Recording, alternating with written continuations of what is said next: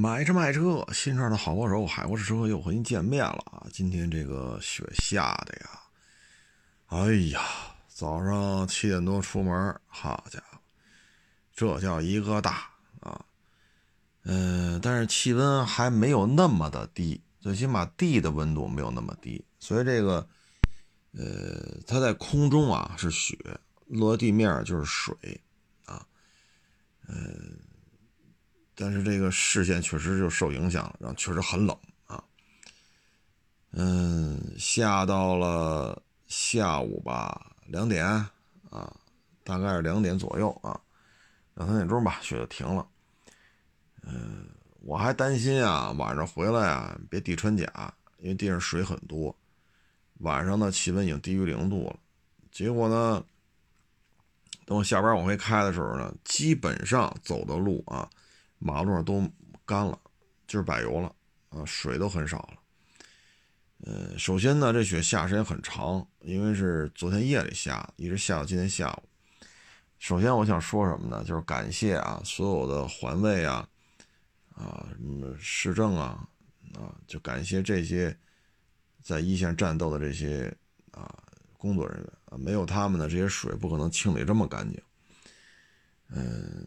因为我我还挺担心的，我说这么大的这种降雪量，地上全是水啊，因为地的温度高，回头明天周日早上就成地穿甲了啊！这么一看还挺好啊，谢谢啊，得说声谢谢。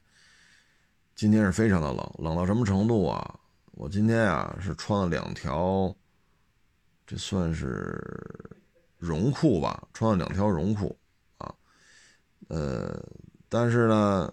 非常的冷，啊，然后这今天我现在回来呢，我我是在膝盖上盖了一条毯子，在这儿录节目，到现在这膝盖都较着劲啊，因为太冷了这一天啊，明天得换衣服啊，上衣裤子全得换啊，确实太冷了。嗯，今天吧也挺忙啊，今天有来了四辆车要卖啊，收了俩。另外俩呢没谈成啊，我今天不是发一小视频吗？就说这个马达锐意啊，这车呀，马达这二年吧，它的车型的这个二手车的价格呀，确实是有点往下掉啊。你看同年份的车啊，比如说今天来这个啊，它跟同年份的，呃，我想想，应该是雅巴啊，凯美瑞。七代吧，应该是，啊，它跟这些二二点四的雅巴、二点五的凯美瑞相比呢，咱这个锐意的价格要比人便宜，啊，不是便宜个几千，啊，这便宜不老少呢，啊，就是不太认可了，啊，这个呢，主要就是一个品牌的问题。你看现在一马展厅里边还有什么车呀？一阿特兹，一个 C 叉。四吧，还是 C 叉五啊？反正这俩，反正一个长马，一个一马，反正一马现在就俩车了。这混的真是太惨了。经销商退网，主机厂车型可供销售车型越来越少，销量也不高。当然了，厂家自己说的都挺高兴的啊。反正马自达作为主机厂来讲，人不差钱儿，归了丰田了。哎，你把这后驱平台给我弄出来，你把这直列六缸给我弄出来。齐了活了就啊，这边有丰田拖着，所以人家就撒开了干。经销商可怎么办呢？就是你作为一个主任，你没拿经销商的死活当回事儿，那对马达讲无所谓呀。啊，我把这弄出来，把这弄出来，齐活哎。所以现在整个市场当中吧，马达的存在感越来越低。这直接导致了二手车这个确实也不保值。之前我这还来过 C 叉五、C 叉四、阿特兹，嗯，还是什么来着？啊，对，今天来锐意，但锐意没谈成啊。主要原因我觉得这个可能就是品牌的原因吧。你看锐意啊，这发动机呢不像阿特兹这创世蓝天啊这么的穷尽相关的技术。锐意上的发动机相对而言还属于这个，呃，怎么说呢？没有那么多的强化程度啊，所以对于机油啊、汽油啊，啊，包括这种长就是大公里数的这种运转呀，这套动力系统还是相当相当的有宽泛的适应能力的。今天来这配置也挺高的，六个气囊、烫定、拨片、倒影、前后雷达、大灯清洗、二点五天窗、皮椅，你说这配置低吗？啊，但是就是卖不上价。啊所以我觉得这个就是主机厂做的。锐意这一代啊，故障率、投诉率都非常的低，基本上保持了老马六的那种皮实耐用啊、皮糙肉厚啊，啊，就金灯又金踹呀，啊，基本上保持了老马六那个那个状态，就是就是特别好养活，哈，特别能干活，啊，特别吃苦耐劳，他基本上保持这个状态，配置真的不低了，啊。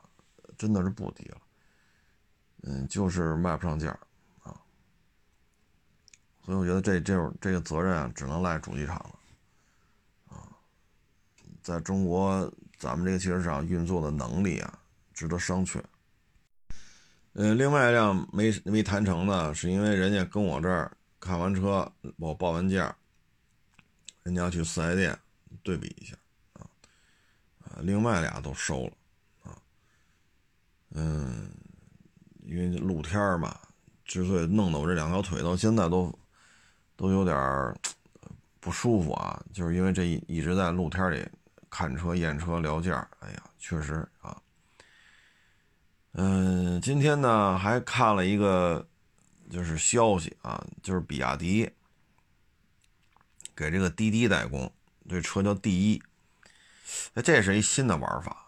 就是滴滴出行呢，咱也知道，它在这种个性化出行市场当中已经拥有很大的市场份额了，拥有很强的话语权。所以这台车呢，是他提出网约车这种工作场景下的各项需求，比亚迪按照它的需求来造一款车。这台车叫 A B C D 的 D，阿拉伯数字的一 D 一啊，或者按这种常见的念法 D One。呃，这车呢，两米八的轴距，算是一个两厢车啊。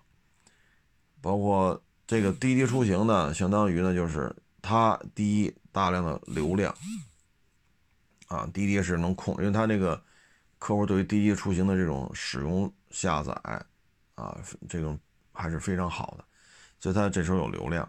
另外一手呢，它可以控制很多的司机。啊，你要想吃这碗饭，你就得按照他的游戏规则来。那这样的话呢，他就可以在现在就进而就控制住这个载具，也就是这台车啊。嗯，车的尺寸、性能、配置、内装，包括车身涂装，滴滴一个人说的算。啊，比亚迪只要按照要求去做就可以了。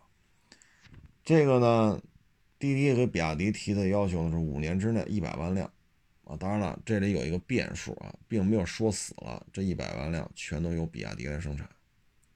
当然了，这里边具体协议怎么签的，咱们不太清楚啊。但这个事儿呢，觉得就是一种新的玩法，就是由出行的平台来对厂家提要求，然后大批量采购，反过来包给这些司机，每公里两块。啊这是他的，我看这报道是这么说的，每公里两块钱。那这个是它的收费标准啊，因为它的量很大，它可以让比亚迪给它出一个非常低的价格，所以车的价格可以做的很低。如果说这个车呢，假如说啊，十五万公里啊，那这车呢可能就是三十万块钱的流水。那一般来讲呢？嗯，你要跑的狠点儿啊，你比如说现在一般的，呃，跑个三百公里啊，那一个月呢，差不多就是十万啊，一万差不多一个月就是一万，那一年就是十二万公里。嗯，十二万公里那就是二十四万块钱，二十四万块钱这是出租车不是出租车，就这个第一的驾驶员他要拿了多少钱？那你二十四万的话，他能拿到多少钱？那现在来看呢，这如果拿到手纯收入低于八万的话，可能招不着人了啊。所以经通过这能推断出来，就是当然一天要跑三百公里啊，一年要跑十二万公里，这个劳动强度啊，实事求是讲相当高了，很累了啊。所以十二万、二十四万的流水，如果司机拿不到纯利，拿不到八万，可能就不太好招人了。那也就是八万，我们假设啊，那这台车是十六万，也就是说呢，滴滴这一年下来，八万归司机，十六万归这个滴滴。那这台车呢，如果按照我们按运营来讲，出租车一般五年左右就会下线。那你按五年来算呢，这台车的毛利回报呢就是六十万。所以滴滴出行如果通过这种方式介入的话，滴滴出行的盈利就非常可观了。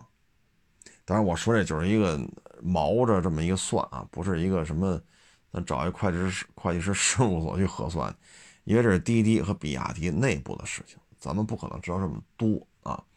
就简单这么粗粗的一算啊，一年十二万公里，二十四万流水，司机要拿到八万，他能拿到十六万，五年报废的话，那就是六十万啊。当然了，刀片电池四百一十八公里的续航，它肯定是有衰减的。那这个衰减，电池的更换，肯定滴滴和比亚迪也有一个特殊的售后的协议啊。但是总总的来看吧，就是刨刨除一些相关的一些可能性的风险，我们不沿五年算，这车啊跑两年，跑两年就二十四万嘛，减八万啊，十六万，跑两年就三十二万。对滴滴来讲，这车只要跑够两年，每年跑够十二万公里，对滴滴来讲，这事儿就挣了。啊，这车不值这价钱，就以第一这个尺寸，它不值这个三十二万，所以它就已经最起码账面上就是盈利了。啊，跑够三年，那就是纯利了。所以滴滴来讲呢，可以这事儿，啊，这事办的可以。所以比亚迪来讲呢，首先我会，假如说啊，这都是假设啊，比亚迪跟滴滴有一个战略合作，我就得跟你这儿买一百万辆车，一共五年，每年二十万，然后咱俩售后服务协议怎么签的？啊，你怎么给我供货？怎么样一个涂装啊？怎么样一个内装啊？所以比亚迪来讲呢，我可能这一瞬间，刀片电池就有一百万台车的实际的采购量了。比亚迪会迅速的降低刀片电池的成本，但是呢，负面来讲呢，你的这个车满大街都是你这个车，而比亚迪到现在也不去做第二个品牌。你比如说长城的魏，你比如说吉利的领克，现在他不做，你知道吗？这是对于比亚迪来讲是，我觉得有点慢了。啊，这事办的有点跟不上了。如果你满大街都是比亚迪的话，那你这个比亚迪汉，像这种现在市面上比较受追捧的这个车，是不是让人觉得品牌形象有点 low 啊？啊，所以出租车市场或者滴滴出行这种，啊，甭管你叫什么，反正它就是一个出租车的这么一个范畴，大量的都是比亚迪车，会会拉低这个品牌形象。所以我觉得比亚迪要挣这个钱。要迅速拿到订单，迅速的可以评估出刀片电池的成本能降低多少，那你就应该再起一个品牌，比亚迪这个名字可能，比如说啊，我就做十万以下的车，啊，或者说我轴距多少多少以下的车，或者售价多少多少以下的车，再往上我给它换了，啊，不论你怎么一种方式吧，你必须得采用双品牌专列了。否则，这一百万辆比亚迪的车，五年之内就全部投放市场，满大街跑。好，品牌知名度、曝光率确实上去了，你成本也下来了，你也挣着钱了。但对于你以后要卖到二十万，比如像比亚迪汉，像这种二十万以上的车，它是负面的。所以，对于滴滴来讲，它的垄断性的这种势态啊，或者态势啊。说错了，垄断的这种态势真是越做越牢固了啊！比亚迪呢也挣着钱了，降低成本，但是品牌形象，所以大致是没情况啊。说这出行吧，我今儿还真看见骑摩托车的了啊，你说闪送什么的，我也遇见了，但有些呢一看就不是啊。咱先不说穿穿没穿那衣服，带没带那尾箱啊，就看这车它就不是做闪送的啊，比较昂贵啊，呃，大踏板呀，啊，ADV 呀，啊。看了看，像是三百左右排量的踏板，那 ADV 呢，看着像是五百左右的啊。我想说的是什么呢？就是喜欢骑摩托车，我啊，九几年我也喜欢，但是呢，就今天这个路况啊，咱摩托车，哼因为他们还愿意钻这个车道，这车道和车道之间，我们以五环为例，虚线画的是多，实线画的少。这个东西啊，你甭管是下雪变成水，还是夏天下的雨，还是洒水车洒的，中间这分道线这油漆上一旦有了水，你车从那儿走，很容易就把车摔了。啊，今天这温度这么的低，咱这个胳膊腿啊，到了冬天啊发僵，一旦摔车，受伤的概率偏高啊。所以我觉得要没到了说。哎呀，不骑这车我就寸步难行了，那你就骑，啊，但凡有点招我这么冷的天雨雪相雨雪交加，别骑了，真摔出个好歹来，你说怎么弄啊？本身现在经济形势就这样，您这一摔伤筋动骨一百天，三个月之后你才能上班，这不是所有单位都能留着你的，那你可能一百天之后您这工作都没了。或者说给你调岗了，给你降薪了，啊，因为现在经经济形势就这样，你也别说人老板不尽如人情，不不近人情啊，不尽如人意啊，你别别别这么说人家，那老板娘我还咬着牙开着这买卖呢，是不是？所以今年的形势在这儿，所以我觉得啊，如果说我不骑着摩托车，今儿我就出不了门了，那您就骑，但您真想想，爹妈怎么办？老婆孩子怎么办？啊至于说闪送这，我今儿我也看见了，立汤路回来的时候，啊，最右侧车道外边有自行车道，他不骑，他也不在隔离带外边那条机动车道骑，他就在里面这两条车道骑，他又是一幺二五，速度很慢，啊，因为今天下雨下雪，你说就就说下雪吧，雪雪雨交加，很多人不出来了，哎，所以今天不怎么堵车。当时立汤路啊，前面车都开到六七十。他就开四十，就两条车道，左边车道唰唰唰唰唰唰唰，我就后边跟着。然后后边车呢看不见我前面有这么一小摩托，大灯晃吧，摁喇叭，你说我能怎么办？我是没按喇叭，我也没拿大灯晃，我就跟着这个小摩托车跑。跑了一阵子之后，左侧车道车都没了，我才掰过来。我都没好意思说拿大灯晃他，拿喇叭滴滴他。为什么呀？我这腿冻得都很难受了，今天，所以我也特别能理解骑摩托车是什么感觉。你说让人家别干了不行，对于他来讲，这份收入啊，说一月挣六千也好，挣八千也好，还是挣多少多少，可能家里老婆孩子指着这份收入啊，所以我这我一般我都跟着，能病就病，不能病就跟着，因为知道他这个收入。和他这个劳动强度，啊，还有这么冷的天对于身体的伤害，本身就是一幺二五，他也骑不快，啊，再说这地下又是这么一情况，啊，哎，不容易啊，啊，这天再出来送闪送真是不容易啊。反正我要是遇着送闪送，我一般都说句啊，谢谢你，谢谢辛苦辛苦。啊，有时候冬天来了，说又冻坏了吧，好歹说两句暖心的话，啊，嗯，反正这个行业就这个季节干真是受罪了啊，真是受罪了。嗯，今天呢，这个看这车圈新鲜事还挺多，因为你比如说这个，嗯。坦克的这个三百啊，现在它已经开始预售了，十七万多。原来啊，我们觉得坦克三百啊，弄得这花里胡哨的，我一直以为这车子比哈弗 H 九贵，结果呢，它比哈弗 H 九起步价呢，那是二十一万多吧，二十一是二十二来，这十七万多。哎呦喂，我说这怎么便宜好几万呢？这个，这我觉得有点意外了啊。嗯，我觉得这台车的出现吧，有可能把谁给摁住了，就是北汽那个四零，四零跟 H 九呢一直是相安无事。您这边呢走二十以上，我们这边呢走二十以下，基本上是一个衔接的状态，而不是互相重合的状态啊，基本上是衔接啊。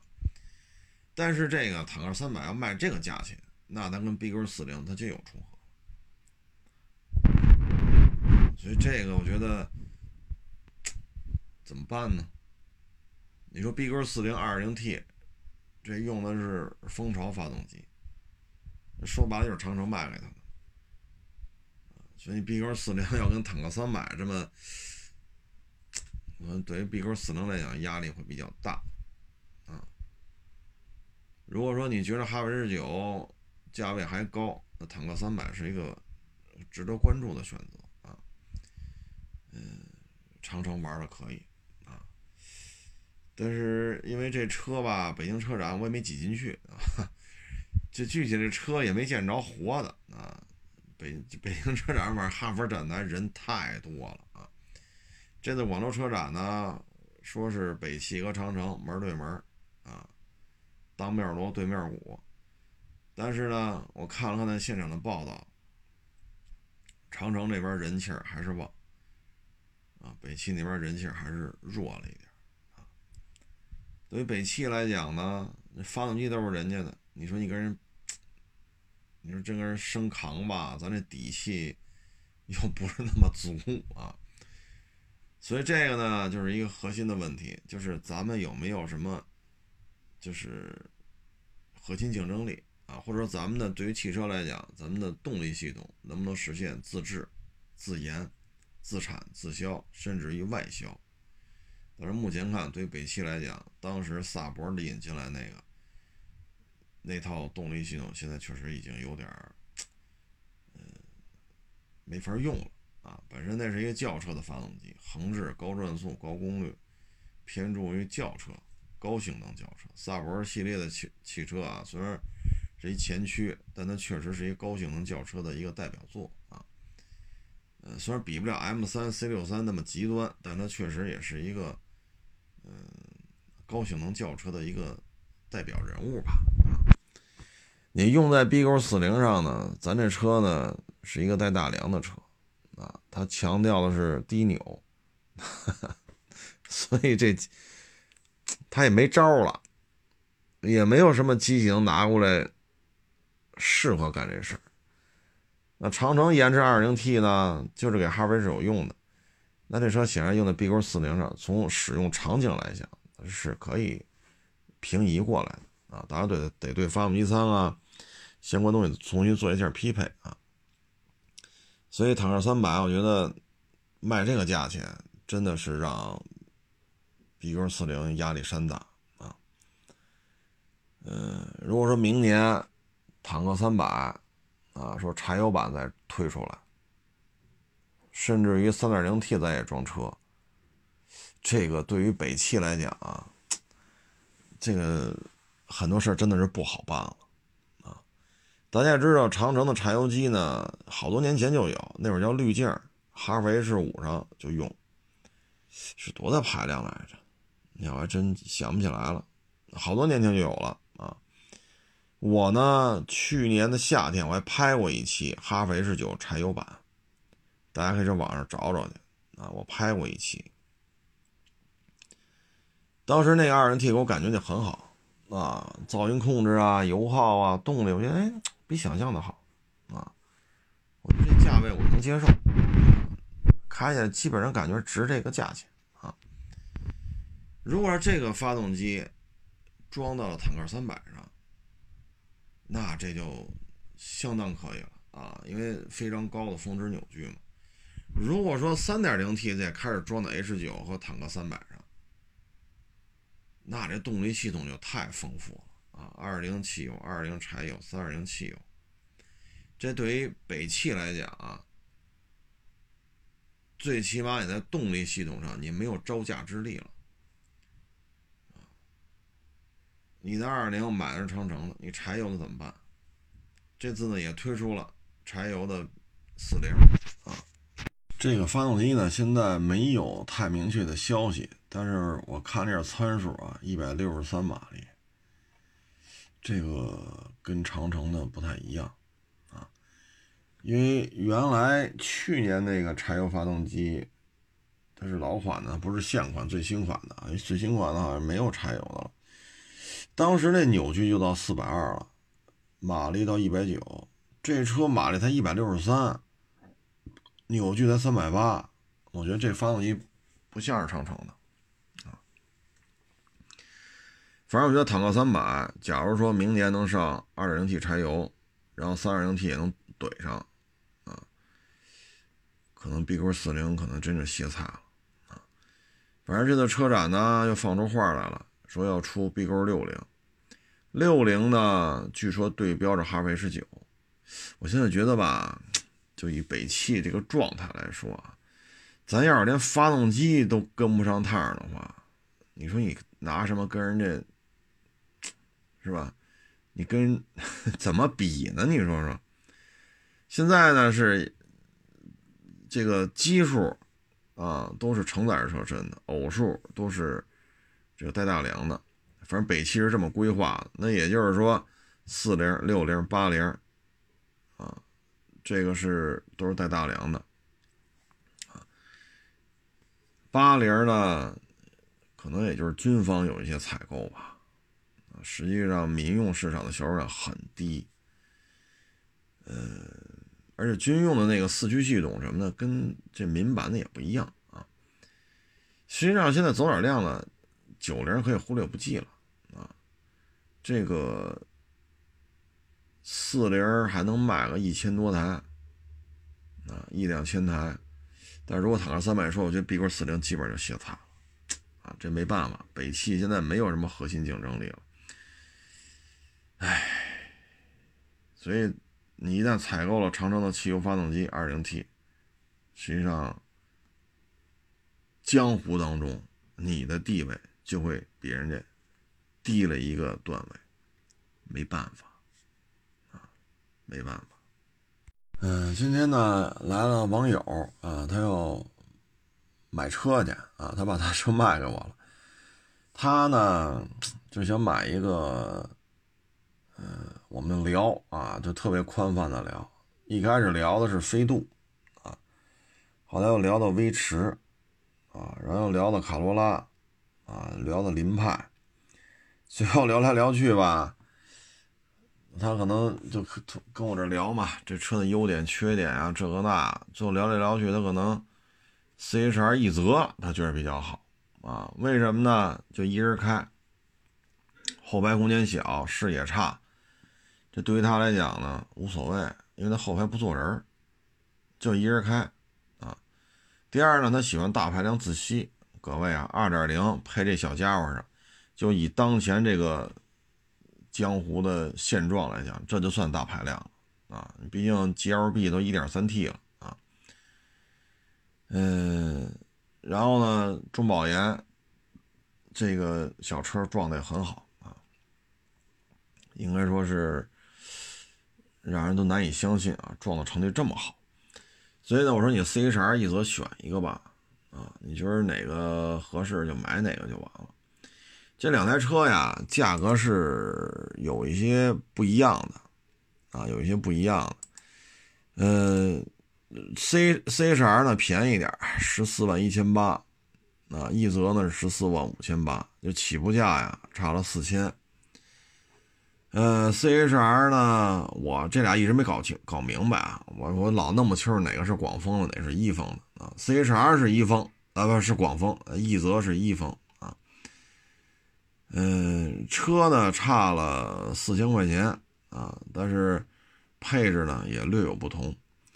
你比如说呢，贵了四千块钱的这个奕泽呢，十五万啊十四万五千八，人家有车道偏离，有主动刹车，有 ACC，啊，呃，这个配置确实就，是吧？所以都是最低配的话呢，贵了四千是有贵了四千的道理，我不知道这个网友把车卖给我之后出门是买哪个去了啊？反正我建议啊，如果今天晚上听这节目了，我建议啊，您是把这个电子件配置啊给它配齐了，啊，配齐了，这个还是有用的，啊，后期你也没法改，啊，你说改 ACC，啊，你改一个车道偏离，改一主动刹车，这改不了，所以我建议呢，他就买了一泽就完了，十四万五千八，店里优惠一万多块钱。啊，十三多点吧，基本上就能提了。有些网友说他们那儿不到十三也能提，这我就不太清楚了。反正我知道这车优惠一万多啊。我觉得你就从这个角度讲呢，你就买这一泽就完了啊，贵四千还是挺值的。嗯，你要是就觉得这个广丰离你们家近呢，那你就看这十四万九千八的啊，除了这个电子安全配置 ACC。主动刹车、车道偏离之外呢，它呢还多了些什么呢？天窗，啊，这个后期也不让改。再就是无钥匙进入、无钥匙启动，啊，它呢十四万九千八，它比这十四万五千八的意思呢又贵了四千。呃，无钥匙进入、无钥匙启动、天窗，啊，您看这东西您觉着有用没用？啊，呃，但是呢。一泽的性价比高在哪儿呢？就十四万五千八，它有触屏，啊，但是没有无钥匙进入、无钥匙启动，啊，所以就看您吧。你要是这车这么小，是吧？再开一天窗，我勒个去！哎呀，这个顶棚，是吧？因为车顶它是往下走的啊，就驾驶员脑袋顶是最高，然后往下走了，那你就买这个奕泽，十四万五千八啊。我觉得这性价比就可以了，就是没有无钥匙进入、无钥匙启动啊，嗯，大概这么一情况吧，啊，因为电子元件配置呢还是装上吧，岁数大了啊，因为这网友比我大，得五十多了，我得管人叫大哥啊，岁数大了，咱们这个电子元件配置丰富一点，可能也保障多一点啊，我这是我的建议啊，就别买那十四万一千八，你就再多花四千。买十四万五千八就完了啊，嗯，小车其实挺好啊，它的特点呢就是底盘啊绷得特别的紧，所以呢，您要是开惯了那种，比如说啊皇冠呀、G L 八呀、陆巡呐，啊，啊你要开惯了这种赶脚的车，那你可能接受不了这 C H R 和奕泽这个悬挂呀，绷得很紧。啊，所以你开吧，你感觉，哎呦我家这底盘，你要喜欢那，你就嗯，真好，真好，我就喜欢。这这，但是路面呢略有破损或者略有起伏的时候，这个底盘的反馈，它跟皇冠啊、G L 八那个路子的就不一样了啊。所以我就让他去，无所谓吧，C H R 一泽的底盘调教差不多，嗯，就近吧，有哪有这些店就去那试试驾一下看看啊。他估计他挺认同的，因为他喜欢这种悬挂硬的车，啊，嗯，仅供参考吧，啊，你要说我就这么点预算，十二三万、十三四万提一裸车，这个呀，如果你后排要坐人，那肯定缤智 XRV 后排空间大，啊，但这车噪音高，奕泽 CHR 市区里开噪音抑制这一块，它要比缤智 XRV 好一点。啊再一个呢，咱这车呢是大排量自吸啊，两千 CC，奔驰大 G 都两千 CC 了啊，咱这两千 CC 放这么点车呢，是吧？那就是大排量啊。再一个呢，碰撞成绩确实好。本田呢，反正中保研现在也歇菜了啊，就是之前在中保研撞的这几台本田车撞的都不怎么样啊，之前的丰田车在中保研撞的还都挺好的啊，所以。你要是对这就看你侧重点是什么啊？就看你侧重点是什么。嗯，反正小车挺有意思的，看它吧。那网友反正，要是我我觉得十四万五千八的合适，毕竟电子元配置丰富嘛啊。咱不说这个了，咱干二手车的。前日子啊，我就一直在说说二手车收车视频啊，这有点乱啊。二手车收车视频，这个车也不是这么收的啊。说咱这买卖有多大利润？你说这玩意儿苦吃八夜的是挣钱，咱们不是为了赔钱了，咱是为了挣钱来的。咱利润有这么高吗？到哪收车都带着摄像，啊，人卖车都愿意出镜。我一开始我看这种收车视频，我就觉得，就以我在二手车市场里摸爬滚打，我觉得这不像是真的。所以你带，如果老听众之前听我听过我这节目都知道，我之前就对这种行为就很质疑。然后今天你看短视频平台上这事儿都闹大了，啊，就是天天出去收车的那个人家就是造假，啊，就是为了流量，车也不是真要卖的。所谓的车主要卖车的，也是配合着一起演戏的。就是你到哪儿，你说咱们出去干活啊，你还带着无线麦，这无线麦是有金属外壳的。你看我，我出去，我天天啊就验车，咱不说自己指甲劈不劈，这手上是不是这脏不拉几？我这手就一直就不干净，因为。干活嘛，摸这儿摸那儿的，我这手确实皮糙肉厚的啊。你就说你别这一金属外壳的一无线麦，你趴在车上看，如果是金属外壳把车漆划了，可怎么办？我这儿干活的，我都说的很清楚，戒指都不许戴。你看我，戒指不戴，项链不戴，为什么？项链金属的，你趴在这儿，呱嗒，项链就垂下来了。出来，如果正好碾在车壳和你身体之间的话，那是不是漆就落下印儿了？包括戒指，我不戴，我这儿干活的，你也你你也别给我戴。所以有时候我就觉得，今天让人曝光了啊，所以我觉得这个风气呀，真的是，就为了卖一二手车，为了收一二手车，那真是没有底线了。啊这什么有流量高，那什么就就结果呢还特神，这主吧，这个主播啊就拍段视频，就说二手车收车视频造假，纯粹就为了骗人的，就是为了流量，啊，结果呢他这条视频过了几个小时又被别人一字不差的又拍了一遍，哎，我说咱这二手车呀。本来这个行业的美誉度、口碑、声誉就不怎么样。我干二手车的，但是我也能体会到别人瞧不起干二手车，这我有是是非常深的感受。二手车是骗子，这句话网上太常见了。那咱们自己又拍这种造假的视频，揭露造假视频的人的片子又被别人一字不差又模仿了又拍了一遍。都是干二手车的，你说咱们这个，咱要给人家广大观众朋友们这什么感觉呀？我操！你们这行里他妈去收车是假的，揭露拍揭露人家这个收车视频是造假的，揭露的视频呢又被人家抄了一遍。你说这玩意儿，哎，就我作为一个从业者呀，我有时候觉得，咱把车呀说明白。啊，买咱车的人，咱跟人说明白，就完了。一个一个的细皮嫩肉，啊，西服革履。我心里话，您您这是收车去吗？我也不是说买不起西服啊，咱还咱也能买得起啊，最起码几百块钱一件咱还能消费啊。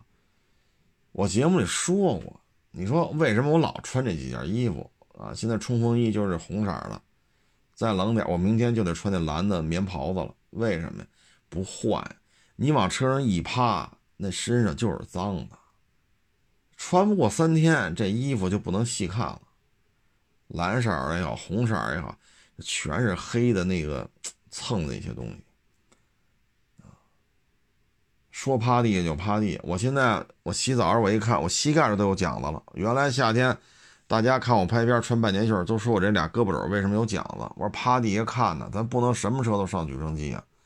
趴地下看，那胳膊肘老杵地下，这胳膊肘都磨出茧子来了。我现在洗澡一看，因为我老跪地下看，我这膝盖这也有茧子了。你这，你说你这皮肤上都出茧子了，您这衣服能干净吗？不是说咱非得穿的脏了吧唧、勒了勒特的，是真的就是它就是这样。你看今天来了四台车要卖，咱不说那些跑这买车的，咱不说那些，就这四台要卖的，你是不是得看呢？趴地下是不是你也得趴呀？趴在发动机舱里是不是你也得趴呀？你肚皮、胸口这衣服是不是就蹭脏了？你趴地下，你看今天这地全是水，你趴地下胳膊肘，咱不说胳膊肘起茧子吧，胳膊肘的衣服是不是也脏了呀？您来了四辆，那我怎么着？我都不看，我穿着西服革履跟那说，白衬衫这个那，带着无线麦。你不造假，谁造假呀？所以我觉得这个行业呀，哎，就大家能不能咱就踏踏实实的说点车的事咱别什么都造假呀。那还更瞧不起咱们这些干二手车的了。人一说，你说你们收车视频都是假的，你们揭露收车视频造假的视频都被人家抄了。你说你们这个行业还他妈有说真话的？那人家广大观众看完了不就这种感受吗？就为了流量啊！哎呦，真是，我是真是服了。哎，你看吧，你看网上看见吧。一个一个打扮的倍儿精神，西服革履，白衬衫嘛，这个那侃侃而谈，这个那那个这，哎呦喂，哎，这真是，哼，哎，咱二手车呀，我觉得是这样：第一，车况咱得看住了；第二，车况看住的情况下，咱说挣多少钱，对吧？我觉得这也是核心的。你包括好家伙，您这出了事儿了啊！这我跟我我这这手底下人收的看的，然后手底下给卖了。那说白了，您不就是负责拍片吗？车怎么来的，车怎么卖的？那您天天站在车前面说，您说白了，不就是讨红吗？出了事儿啊，这是手底下人收的，手底下人给卖的啊，然后出了什么事儿了？这那。那您天天站在车前面拍这些收车视频，合着都是假的呗？然后出了事儿再收过来，收过来找人家，你为什么把这这有毛病的车卖过？然后把机器架在门口，再拍人电头，这个那，那合着就是您啥也不会呗？您就会拍片儿呗？这个圈子真是太乱了啊！真是太乱了，我真是，唉。我真是觉得，就就现在这个平台这种玩法啊，就咱这二手车圈的这种拍法，咱这个行业能得到健康的发展吗？反正这东西，我这个 文化水平也有限啊，我理解能力也有限。反正大家自己看吧，咱们也都是成年人。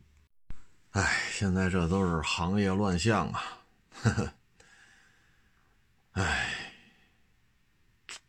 我们也真是挺无奈啊！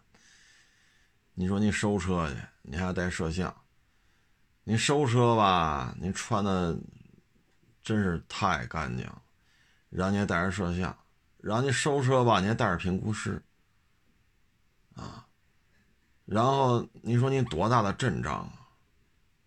那说白了就是你也不会验车呗，你会验车你还带什么评估师啊？我操，你自己撅着屁股干呗。但是现在这已经无法弄了，啊，无法弄了。这个这个，有时候我们真是不知道说什么好了。这个，然后今天你看啊，什么汪涵呀，李雪琴呀，什么是李佳琦呀什么的，也被政府的相关部门点名啊，这个那个，哎，说是直播间好几百万人，结果人家找第三方一查，直播间也就是十万人啊，包括你这个人数造假，刷礼物造假。啊，然后你像这直播带货吧，还一问题，买回去之后，这这，比如说我买了一什么什么东西啊，假如十块钱。一百块钱，一千块钱，一万块钱，这东西买回来有质量问题，我是找你的主播，我是找这厂家，我是找你这平台。您说这东西找谁？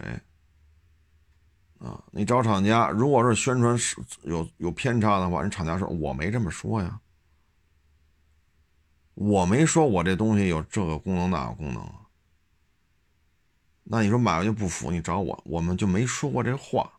那您说我消费者我找谁？我找主播，主播说了这是厂家让我弄的，你找厂家去。厂家说了我没让他这么说，你扯皮吧。你找平台，平台搭理你吗？平台搭理你吗？现在平台的诉求就是流量变现，因为日子不好过。你看啊，互联网的大佬们。之前美股上市，啊，割美国人民的韭菜，然后从去年开始又排着队啊，乌泱乌泱的港就去香港上市，啊，这就是说什么呀？缺钱缺的厉害，这个互联网企业缺钱缺的厉害，烧钱，大量的烧钱，烧完钱之后，今年疫情往这一来，各种营收，这个 就没法看了，很难啊。所以现在你看没有，这个就有点乱了，这个啊，这有点乱了啊！你就说直播带货，直播的，我几个月前我就聊过这直播，老听众朋友应该还都还都知道，就是你直播带货这个东西，你包括咱直播卖二手车，有些网友说你这车你为什么不直播卖？我就看了看这些直播卖二手车的啊，有人在说这车的漆面吗？你是一点一点去介绍吗？这么多覆盖件，玻璃一块一块来说吗？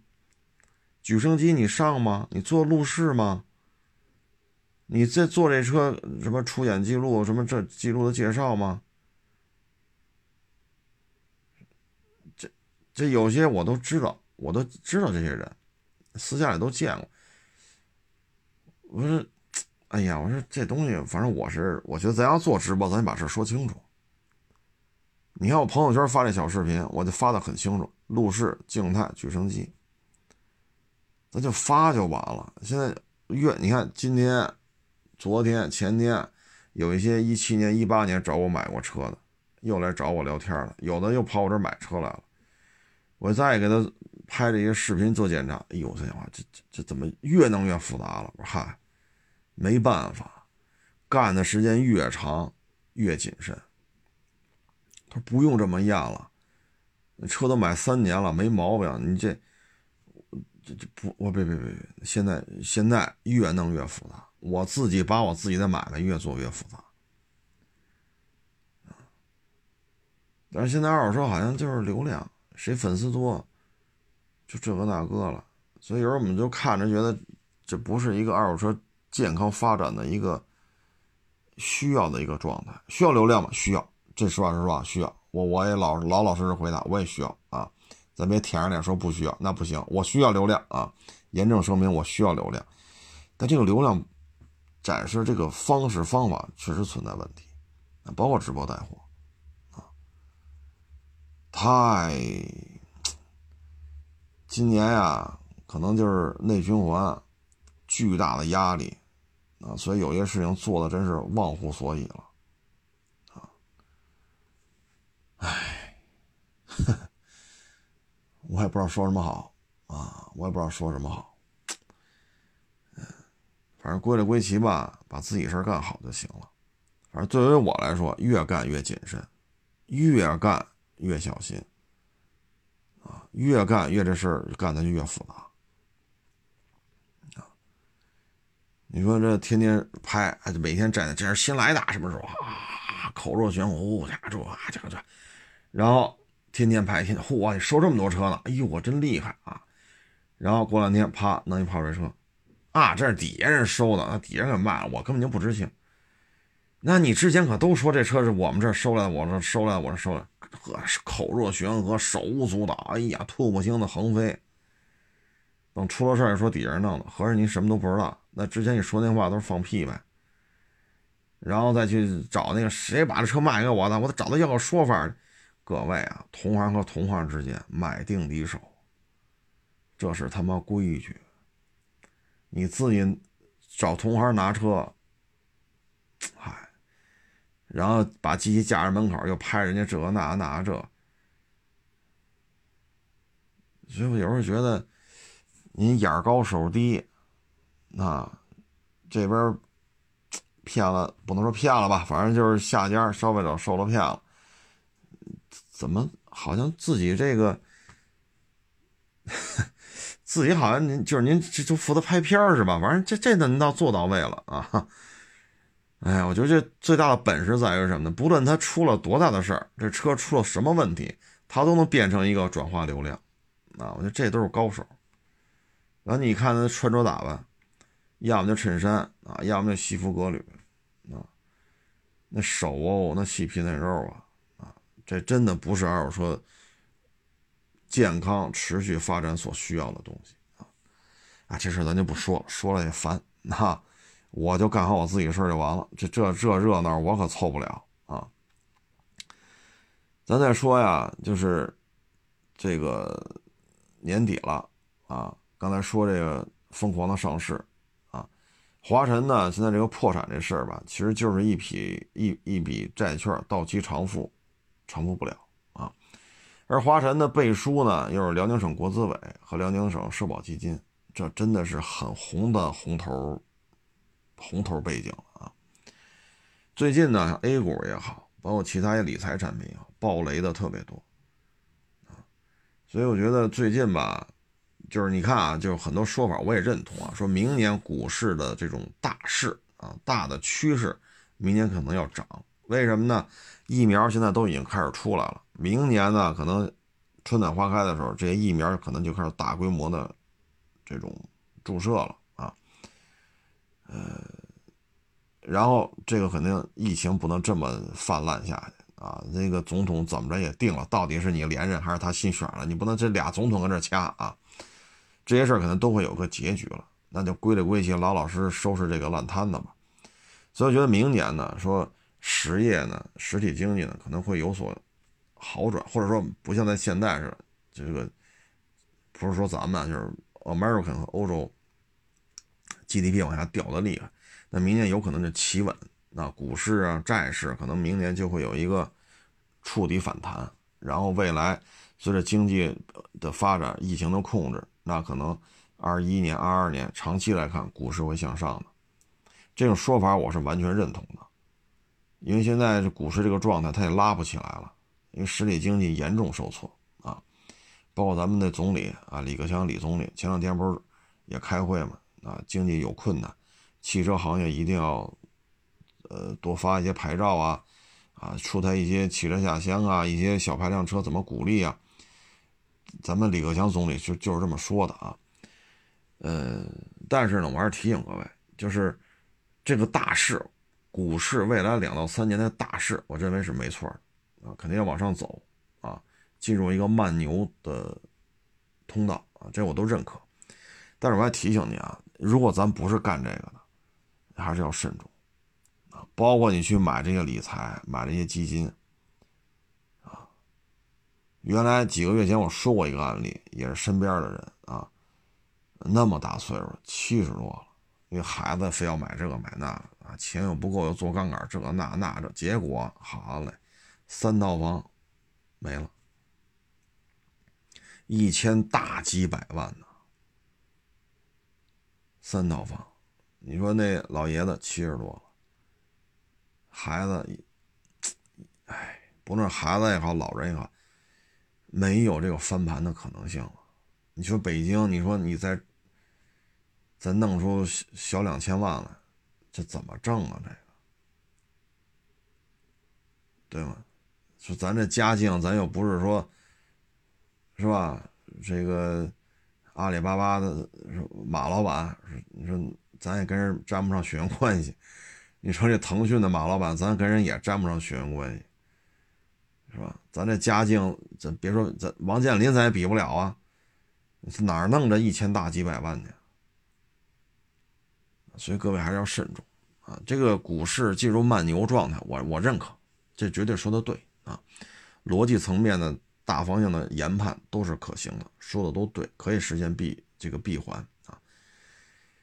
但是各位还是提醒你，真的是慎重。咱要吃不准，您就银行存一死期就完了。就包括啊，有时候你说那个环京楼市腰斩，您可能三万八买的，现在可能一万七，这是事实，这不是我在这危言耸听，这是事实，确实环京的楼市是腰斩啊。但是你想过没有，股市有可能给你清零，这您想过吗？再一个，有些东西它是做了杠杆的，它不是清零的问题，说我投进去五百万，五百万没了，它可能连你这一千大几百万的房子都没了。这是股市非常就是这种啊理财什么的，这是非常可怕的地方。那你说好，我就买房子，三万八一平，现在一万七了，怎么办？怎么办？第一，没给你清零吧？这房子没说不是你的吧？第二，有租金吧？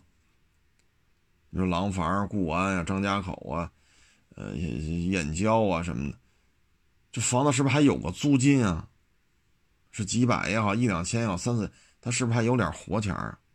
第三，你把这时间轴拉长，拉二十年，这房价是不是还能涨上来？对吗？但是你投入这种金融市场，那有可能就给你清零了。如果做了杠杆，那不光是清零的问题所以各位还是要慎重啊！因为现在这种，咱当然，您要说我就是学这个的，我就吃这碗饭。啊，我这一参加工作，我就天天炒股啊！我从二十二岁炒到现在了，炒十年了、二十年了、三十年了。那那咱就，那您您接着炒是吧？咱不懂，咱就干看着。您挣多少钱，咱也不眼馋，因为咱没这本事，对不对？如果咱就是普通老百姓，别人一伤我，咱就买这个买那，我觉得你还是三思啊，真的是三思。我身边就有这个。这关系算是比较近的了。你看这，你看这老人当时就拉医院去了，还不错，这口气儿倒上来了啊！所以各位还是要慎重啊！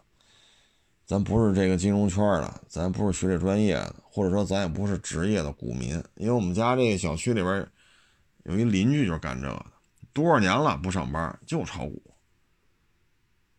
包括我这个同学，小时候同学也是多少年不上班，就是炒股，人家挣着钱了，房、车。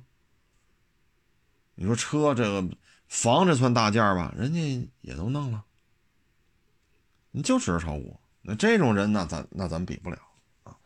所以各位呢，就是本身这经济形势就不好啊。最近吧，反正这几个月也有陆陆续有网友找我聊了，说干点啥？不行，干二手车去吧，干饭馆去吧。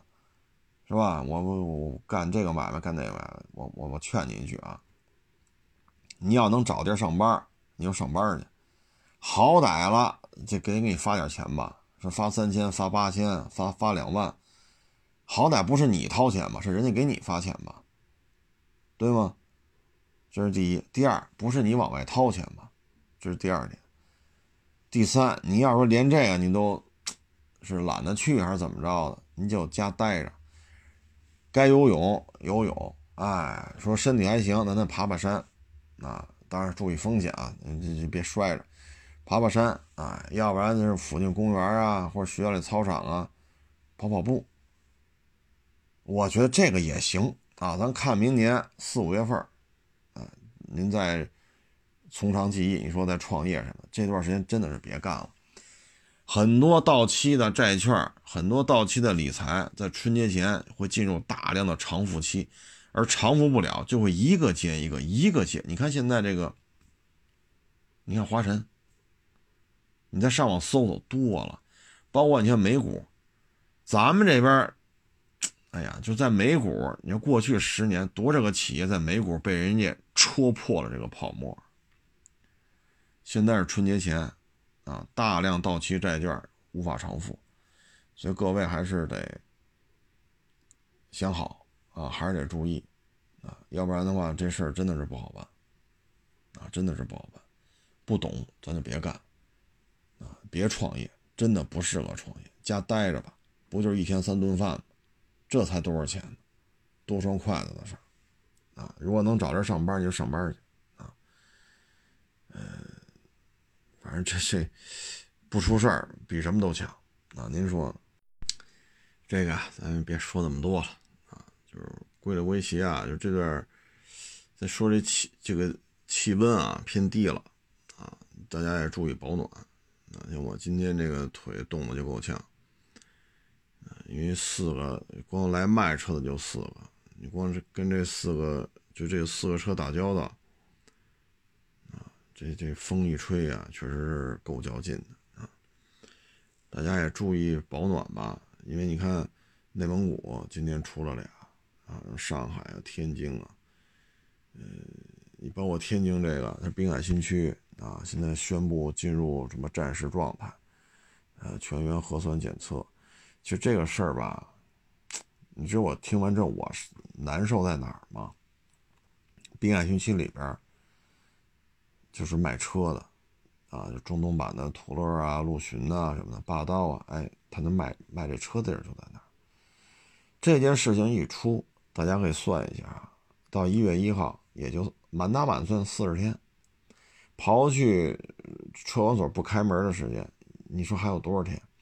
你这车再上不了牌就是废铁一堆了，你就必须给它上上牌然后接着卖，要么你就必须给它卖出去，让别人买走上牌而在这个时间越来越短的情况下，突然一下全员核酸检测，那现在包括就是不是今天了，就好几天前了，北京啊，包括其他地区，我看都发文了，呃，如非必要不要去天津，这已经发了文了。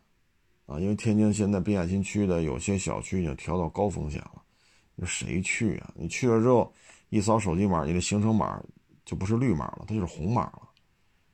这对于你的工作生活就是有影响，所以很多人就不会再去港口了。他得，毕竟这个扫码这事儿大家都熟悉了，扫了快一年了都，对吧？你现在到哪儿不不扫健康码啊？所以现在这种这种这些同行啊。真是，哎，天儿一凉，啊，天儿也凉了，买卖也不好做了，啊，所以说今年啊，这个飞来横祸啊，你是天灾也好，你是人祸也好，你真是不可控，你也不知道是怎么回事啊，突然间它就这样了，这样呢就一个、两个、三个、四个、五个，一个一个一个的确诊，那这块就是高风险，高风险就是。社区封闭，然后全员核酸检测，哎，反正真是不容易，所以大家应该就能理解了，就是为什么不就不建议大家去创业啊？包括你看，今天我们家里人说出去吃饭，我在市场里上班嘛，回来我说吃的怎么样？人多吗？都挺好的，这那那。后来我们就聊，我说这个事儿如果是发生在天津，这饭馆就完了。你人员密集啊，对吗？你说投资开发，你看这买卖多好，全翻台了啊！坐满了还翻台了，你这买卖肯定好啊！我这在天津这就废了啊，尤其开在滨海新区，所以就别投资了，您就家待着吧，无非就一天三顿饭嘛，啊，能上班上班去，不能上班家待着啊！你包括我这也是，我现在随时做好思想准备。啊，说通知你啊，说防疫站啊、疾控中心啊、派出所啊、市场啊、区政府通知你了啊，市场明天得关门。啊，由于旁边有什么，哪有确诊这那，我随时做好准，我这打开市到今儿我都做好这思想准备。通知往墙上一贴，电话、微信告诉你了，那你别来了。啊，六月份不就来一次吗？你花乡那块儿。所以现在，我现在做买卖都随想随时随地做好了，明儿别来了，疫情防控啊。所以现在就就这形式，你说做买卖，你说做的踏实吗？我也不踏实，因为这事儿我我解决不了。你说滨海新区那些同行，他们不难受吗？投了钱，投了钱进去了，压在车上了，房租也交了，人员工资也开着，你现在这样了，你说谁心里不难受？啊，你像我这就是属于有做实体买卖的，打开市到现在四月份开的市，我每天都做这思想准备，明天不让来，明天不让来不来，那车就扔市场里了，没办法，啊，所以就是劝您一句。什么理财呀、债券啊，什么这那，您愿买您买，但我的建议就是慎重啊！创业就歇了吧，歇了吧，创什么呀？明年开春再说吧啊！